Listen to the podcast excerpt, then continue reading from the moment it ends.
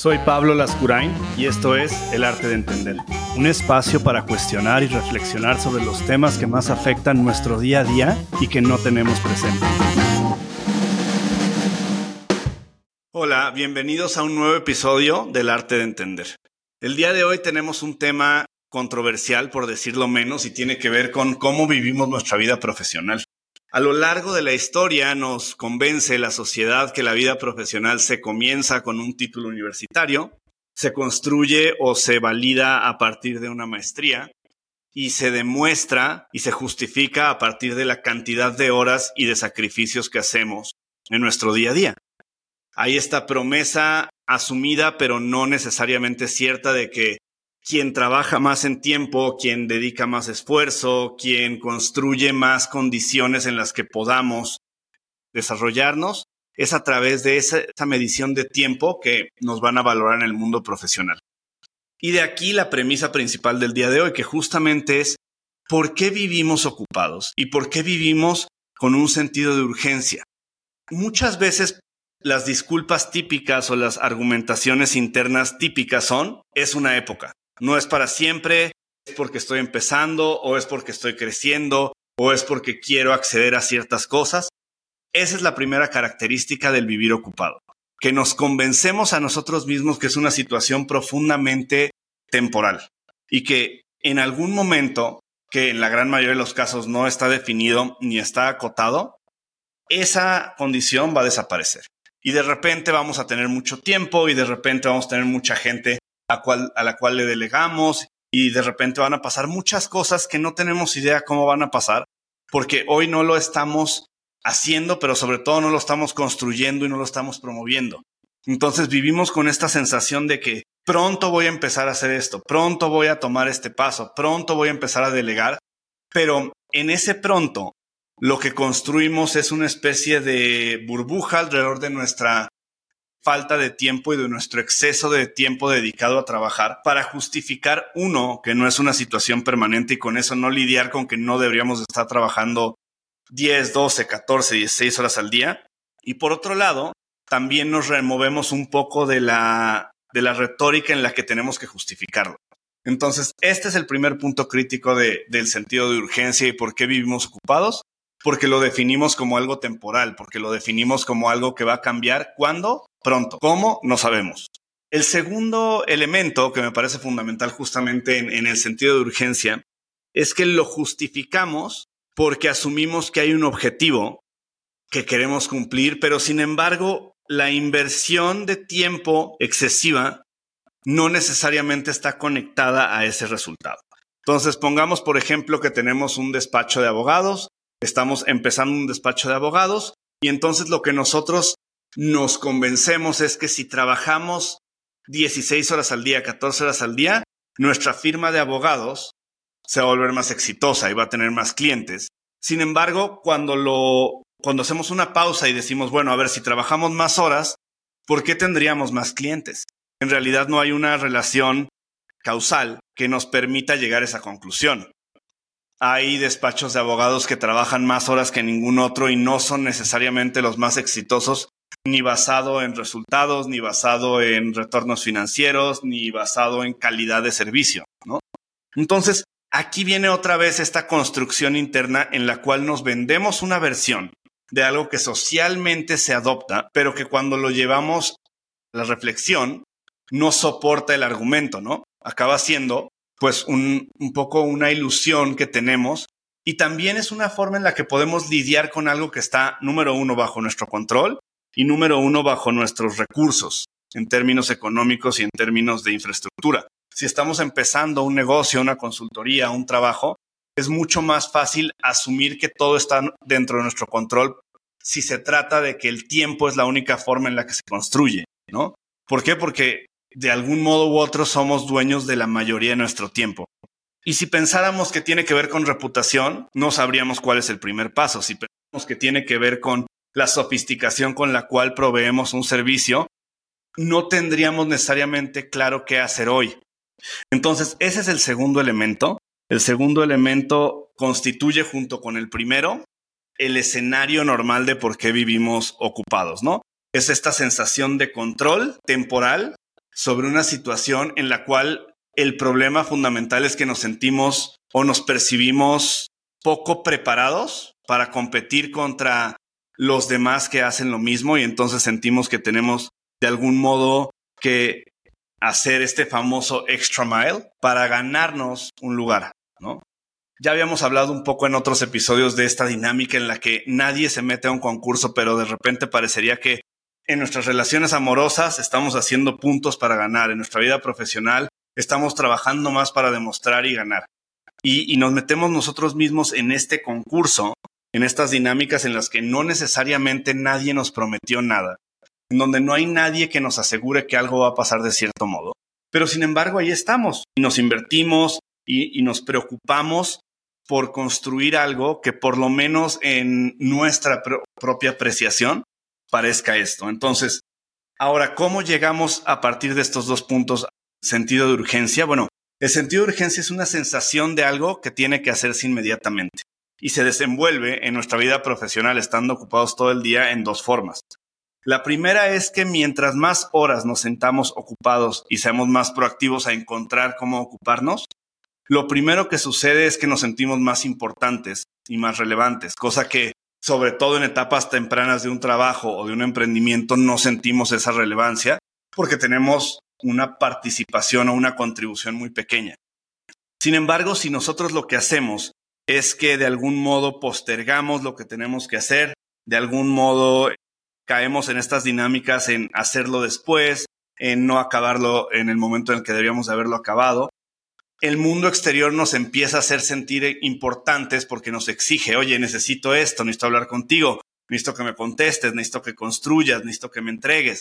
Entonces nuestro nivel, nuestro nivel de relevancia profesional sube artificialmente, pero sube, porque nos empezamos a convertir relevantes para muchos de los actores que están alrededor de lo que hacemos, ¿no?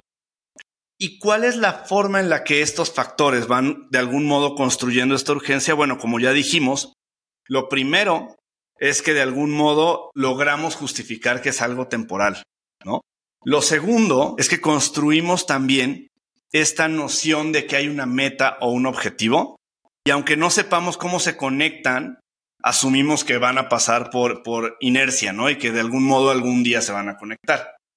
Y, el, y la tercera cuestión que platicamos es cómo nos hacemos importantes y cómo nos hacemos relevantes. Ahora, todo esto es cómo llegamos a este punto, cómo llegamos al punto en el que el día no nos alcanza, sentimos que tiene muy poquitas horas, sentimos que cada día tenemos más cosas que hacer que el anterior, ¿no? Entonces llegamos a ese punto en donde eso sucede. Ahora, ¿qué pasa? Eso es un poquito a priori. ¿Qué pasa a posteriori? Bueno, a posteriori nuestro día cada vez empieza a estar más saturado y a estar más lleno. Y lo primero que sucede en la práctica, ya no en la planeación y en la autofundamentación, sino en la práctica, es que nuestro rendimiento disminuye estrepitosamente. Nuestro rendimiento se pasa de ser, oye, Pablo tiene tres o cuatro horas de máximo rendimiento al día y en la medida en la que trabajas más de 6, 7, 8 horas, esas 4 horas de alto rendimiento empiezan a convertirse en 3, en 2, en 1. No quiere decir que no puedas trabajar, no quiere decir que no puedas hacer eh, tareas simples o sencillas. Lo que empieza a suceder es que tus tareas más productivas, tus tareas más talentosas o más sofisticadas por las cuales el mundo profesional te debería de valorar, empiezan a bajar de calidad. Eso es lo primero que pasa. Digamos que tu top se vuelve mucho más bajo por un nivel de desgaste y por un nivel de falta de creatividad, de concentración, porque estás operando eh, de algún modo a marchas forzadas, pero también en cansancio permanente. Lo segundo que sucede, y esto es bastante interesante, es que como nos convencimos de algo que no es sostenible, que es trabajar más de 6, 7, 8 horas al día y ya nos convencimos, conforme más vamos implementando esta práctica, el rendimiento top baja, pero también nuestra capacidad de construir resultados en general baja. Entonces, si nosotros tenemos un día de 7 horas altamente productivas, mezcladas con un par de horas que sean menos productivas, es decir, tres o cuatro horas de máxima productividad y unas dos o tres horas de productividad, productividad media, en donde mandemos correos, mandemos facturas, este, no sé, concertemos citas, todo esto. Eso crea, por poner un ejemplo burdo, 15 resultados al día. Si nosotros empezamos con la sobrecarga y con la sobreexposición profesional, lo que va a suceder es que esos mismos, esos 15 resultados que generábamos al día, probablemente con un día de 14 horas, los primeros días vamos a sacar esos mismos 15 o 16 resultados o 17. Pero conforme pasa una semana, dos semanas, tres semanas, esos 15 se van a convertir en 13 y esos 13 en 10 y esos 10 en 8. Y cuando estés en 8, lo que va a empezar a suceder es que además de la carga de cansancio físico y mental, vas a tener un desgaste emocional, porque entonces el nuevo actor que aparece es el estrés, porque si tú tienes que entregar 10 o 12 resultados al día y ahora solamente generas 8, ahí se explica cómo es que tantas personas tienen esta sensación y esta percepción de que ya van tarde, de que van tarde para un día que ni siquiera ha empezado, que ya se les acabaron del día, las horas del día de el viernes y estamos en un miércoles, ¿no? Y entonces cuando caemos un poco en esta tormenta perfecta, en donde el día se nos hace corto, donde se nos hace que tiene muy pocas horas, en donde cada día empezamos con los 15 resultados que tenemos que construir ese día, más los 30 que ya tenemos atrasados de la semana anterior, el ser humano tiene que lidiar con las situaciones no solo en la parte operativa, por llamarla de algún modo, no solo en la parte de la vida sigue y hay que eh, trabajar y ejecutar, sino también en la parte de fundamentación, porque a diferencia tal vez de un animal que puede decir, oye, ¿sabes qué? Estaba persiguiendo a una gacela, pero ya no lo hago más porque siento que no tengo buenas posibilidades de lograrlo. Bueno, el ser humano tiene esa misma reflexión, pero desde un punto de raciocinio mucho más alto, ¿no? Entonces, ¿qué sucede? pues básicamente lo que sucede es que las personas necesitamos racionalizar por qué caímos en ese, en ese punto o en esa situación para poder seguir adelante. Si la situación se detuviera y ya no tuviéramos que trabajar en, ese, en esa carga, la vida un poco seguiría del mismo modo, ¿no? Pero como hay que seguir con la carga, ahí viene entonces el último resultado del sentido de urgencia y de, y de por qué vivimos sobreocupados, y es cómo lidio con esto emocionalmente y personalmente. Y entonces, el argumento es porque me encanta lo que hago. Y aquí pasa una cuestión que a mí me parece interesante para que todos reflexionemos y es, ok, tú me explicas que empezaste a trabajar mucho más de lo que usualmente se trabaja, pensando en que se trabaja en ocho horas al día. Tú empezaste a trabajar más por lo que platicamos en la situación, porque es temporal. ¿no? Y porque temporalmente tienes que hacer eso y porque te vendiste la idea de que si temporalmente trabajas más, vas a llegar a una meta, aunque no haya una conexión directa entre cantidad de horas trabajadas y la meta, pero tú asumiste que vas a llegar a esa meta. Empezaste a trabajar más horas porque la gente a tu alrededor también te reconocía que te necesitaban y esto de algún modo te alimentaba tu, ego profesional.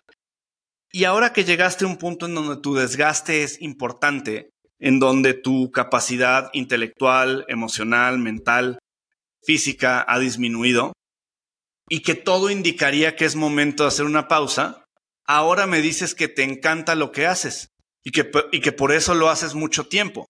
Ya entonces no, no hablamos de una, de una etapa que requiere que trabajes mucho tiempo, eso ya se nos olvidó. Ya se nos olvidó que las horas están relacionadas con un resultado, eso también ya se nos olvidó. Y ahora entonces migramos a que trabajo mucho porque me gusta mucho lo que hago. Y entonces aquí se escala la situación. ¿Y cómo se escala la situación? Uno, justifico que ya no hay una temporalidad para trabajar muchas horas. Y lo justifico diciendo que trabajo muchas horas porque lo disfruto y porque me gusta. Curiosamente, esas mismas personas que dicen es que yo trabajo 14 horas al día, pero amo mi trabajo, jamás las escuchas decir que hacen nada más 14 horas al día, ni 10, ni 8, ni 6. Y esas mismas personas seguro habrá muchísimas que les guste andar en bici, habrá otras que les guste correr, habrá otras que les guste eh, dibujar. Entonces, si la justificación que mencionan es trabajo 14 horas al día porque amo mi trabajo, ¿por qué no corres 6 horas al día si amas correr? ¿Por qué no pintas 8 horas al día si amas pintar? Bueno, la respuesta corta es porque es falso que la razón por la que trabajas tantas horas es porque amas lo que haces. Y ojo, cuando hablamos de este tipo de reflexiones no es blanco o negro. Entonces, mi punto no es convencer a nadie de que no aman lo que hacen. Probablemente sí aman lo que hacen. Pero parte de amar eso es la justificación emocional que tienen que construirse para seguirlo haciendo. Y lo que yo sí pongo en la mesa como un tema de, de reflexión es, tal vez amas lo que haces, pero no lo haces tanto porque lo amas. ¿Me explico? Ahí es donde viene esta, esta reflexión importante que todos debemos de hacer. ¿Qué tanto hago lo que hago por las situaciones por las que hemos estado platicando el día de hoy? ¿Qué tanto lo hago porque me valoro con base a si me considero o no una persona trabajadora? ¿Qué tanto lo hago con base a no sé decir que no? Que es un tema bastante común. ¿Qué tanto trabajo muchas horas, pero cuando veo la calidad de organización que hay detrás, que esa es una de las formas más fáciles de entender si alguien trabaja muchas horas porque le gusta y porque es necesario. Lo primero que yo hago cuando, cuando me enfrento con un cliente que tiene una situación de este tipo es decirle, ok, perfecto, yo no tengo por qué dudar lo que argumentas, pero entonces explícame y enséñame tus sistemas de organización. ¿Qué tanto dices que no? Enséñame qué tanto delegas. Y si en ese camino hay todo esto, hay una forma de delegar eficiente y una forma de crear prioridades eficiente hay una forma en la que también tienes tiempos de relajarte, tiempos de descansar. Sigues entendiendo y protegiendo cuáles son tus horas más valiosas del día. Y todo esto sucede. Y trabajas 14 horas al día, me parece increíble y me parece que estás en un punto en el que estás mucho más cerca a que lo que dices que trabajas porque lo amas sea verdad. Sin embargo, si eres una persona que trabaja 8, 10, 12, 14 horas al día porque dices que te encanta o porque dices que es lo que tu negocio necesita por, por el periodo actual o por la época en la que está, y cuando hablamos de prioridades y cuando hablamos de asignación de tareas y cuando hablamos de delegar y no tienes nada de esto y, y nada de esto ha, ha, sucedido, me queda muy claro que es un tema, en inglés le llaman need to be needed, y es como la necesidad de ser necesitado, que es que lo que está pasando es lo contrario, ¿no? Lo que está pasando es que hay una creencia poco trabajada o poco entendida de trabajar muchas horas implica ser muy trabajador y trabajar muchas horas implica trabajar muy bien y crear muchos resultados. Entonces, me parece que la reflexión con la que vamos a terminar el día de hoy es, ¿tú qué tipo de persona eres? ¿Eres la persona que puede decir, yo trabajo 14 horas al día o 12 horas al día, pero no importa, porque amo lo que hago. Y si, eres tú esa persona que tiene ese discurso, cuéntame o platícale a alguien cercano a ti o anótalo en una hoja de papel y di, ¿qué tanto digo que no en mi vida profesional? ¿Qué tanto tengo mis prioridades bien establecidas que se convierten en una lista de acciones específicas y cómo llevarlas a cabo? Anota qué tanto también tienes la capacidad de no construir sentidos de urgencia alrededor de, cosas que no son urgentes.